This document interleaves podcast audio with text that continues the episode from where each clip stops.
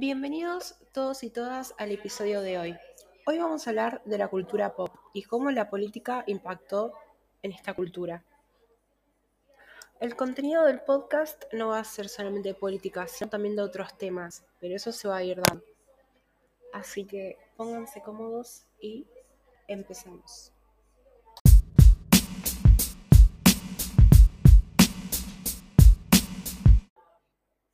Bueno, Comencemos. La cultura pop en sí, la definición que dice es que es la cultura popular, la cultura masiva. Así que con eso podemos empezar.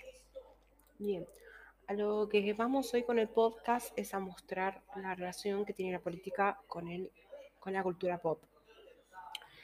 Uno de los ejemplos más conocidos es el de Marilyn Monroe que todos sabemos que fue el amante de John F. Kennedy durante su presidencia en los años 60. Lo que pasó con Marilyn Monroe es que dicen, o sea, estos son teorías, no está comprobado. Dicen que sabía cosas políticas de John F. Kennedy que no le convienen porque se desataría que mintió en la campaña. Por ejemplo, dicen que Marilyn sabía cosas sobre Cuba y otros acuerdos que no le convienen, que no le convenían a John F. Kennedy que se supieran. Así que lo que se dice es que la manda, que el hermano Robert, que el hermano Robert Kennedy la mandó a matar. También el ama de Chávez dice que ese día en el que murió Marilyn Monroe, antes tuvo como reuniones con Robert Kennedy, que andaba muy nerviosa. O sea que Marilyn se la veía venir, que algo le iba a pasar a ella. Oficialmente se dice que Marilyn murió de una sustancia llamada Nembutal. Se dice que Marilyn Monroe murió al tener una sobredosis de estas sustancias.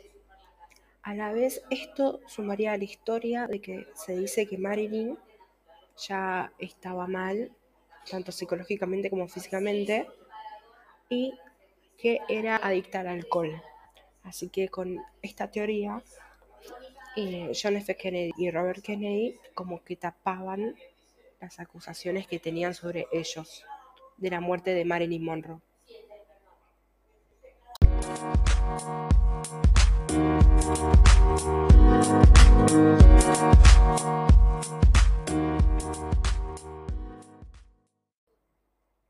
Bueno, vamos a hablar de otro ejemplo, que fue el ejemplo de Madonna. Madonna, durante el año 2003, que fue en la elección que resultó ganador George Bush, ella estaba en contra de Bush por la guerra de Irak. Entonces ella lanzó su disco American Life, que hablaba de la política en sí, y que estaba inspirado en lo que estaba sucediendo en el país después del atentado del 2001. Y Madonna fue muy criticada porque el video de American Life mostraba como un desfile de militares y a la vez en ese video se mostraba la guerra de Medio Oriente. Les invito a ver ese video que es muy bueno. Y mostraban a niños de Medio Oriente y todo como que... como mostraba como que los americanos vivían en una burbuja. Mientras el mundo al que ellos explotan se está muriendo a causa de ellos. Y esto no cayó muy bien. Entonces a Madonna en ese año la bañaron de lo que vienen siendo las radios más importantes y no pasaban la canción y no pasaban su música. Después, durante los años siguientes, durante 2008, 2012, ella apoyaba a, Obama pero terminó ahí, o sea, no hacía mucho mérito. O sea, ya no era tan política como antes.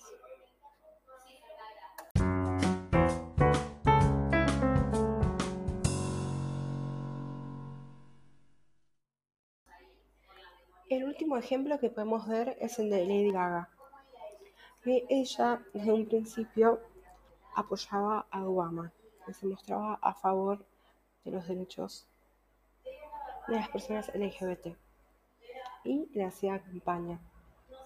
También durante 2016 podemos ver cómo ella apoyaba a Hillary Clinton, cantaba en los bunkers. Y también este año podemos ver cómo apoyó a Joe Biden cantando en Pensilvania. Y bueno, espero que les haya gustado el episodio de hoy. Gracias por escuchar. Y nos vemos en un próximo episodio.